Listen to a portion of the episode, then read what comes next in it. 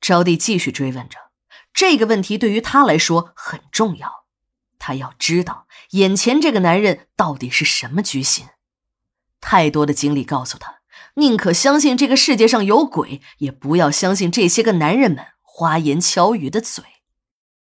面对招娣的追问，坤哥竟然有点语塞。你也知道，张氏父子在这儿的势力。张永双你是他的女人，别人谁要是碰你，他就弄死谁。这小子绝对能做到。别看这小子外表文质彬彬的，可是比他老子不知道坏多少倍。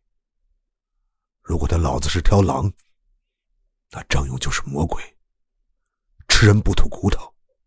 把你卖了，你还得给他数钱。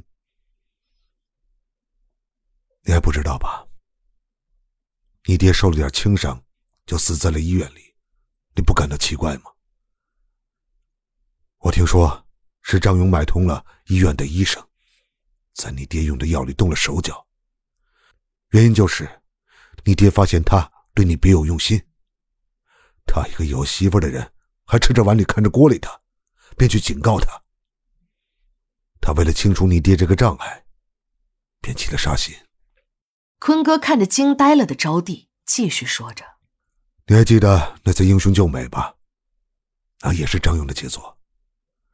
何大头哪有这个本事啊？他只不过是被张勇利用完又踢开。张勇跟你说，他自己出差了吧？他出什么差呀？他一直就在老爷庙，带着人日夜跟着你，你的一切。”都在他的掌控之中。招娣的脑袋嗡的一声，原本还对张勇残存的那一点点的善念消失的一干二净。原来这个小子比他老子还坏，自己一定要报复他，让他们一家人都不得好死，断子绝孙。招娣呆住了，傻愣愣的看着坤哥，他的大脑中一片混乱，猥琐的何大头，狡诈的张百万。老谋深算、道貌岸然的张勇，还有眼前这个不知是人是鬼的坤哥，自己到底要相信谁的话呢？想着想着，招娣突然有了主意。看来这个世界上相信谁也不如相信自己。反正这个坤哥的话，就是自己信了也没有坏处，自己不妨赌上一把，暂且相信坤哥的话。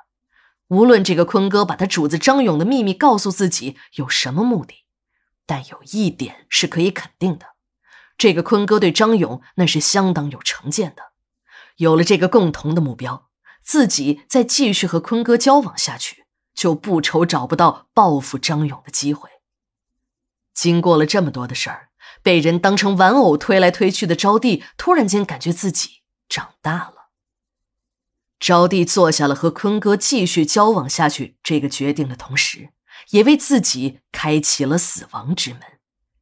想着自己的杀父仇人张勇到处说自己是他的女人，招娣心里的怒火便直往脑门子上撞。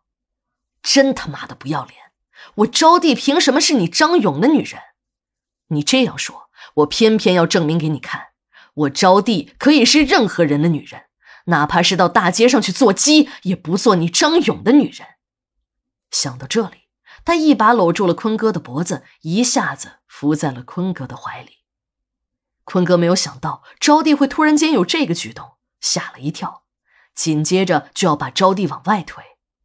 招娣搂得很紧，连续推了几下，坤哥都没有推动。别，别这样！坤哥不知道是紧张还是恐惧。连说话的声音都有些颤抖。招娣看坤哥吓成这样，咯咯的笑了起来。怎么，我不是女人呢？还是你不是男人？我看是你胆子小，被你老板吓怕了吧？告诉你，我招娣谁的女人也不是，我是自由的，我愿意跟谁都行。他张勇算老几？说我是他的女人，我就是他的女人了。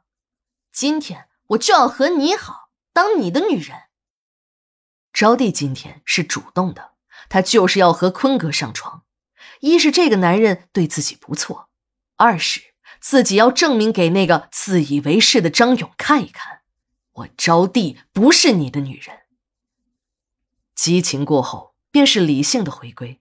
招娣突然想到，自己刚才是那样的主动，自己一个黄花闺女，竟然搂着一个男人，非要和人家上床，口口声声的喊着要做他的女人，自己都不知道这些听起来都会起鸡皮疙瘩的肉麻话，自己是怎么说出来的，还说的那么的理直气壮，现在想想都能羞死人。还好这个男人提前拉了稀。要不然呢？自己真成了荡妇了。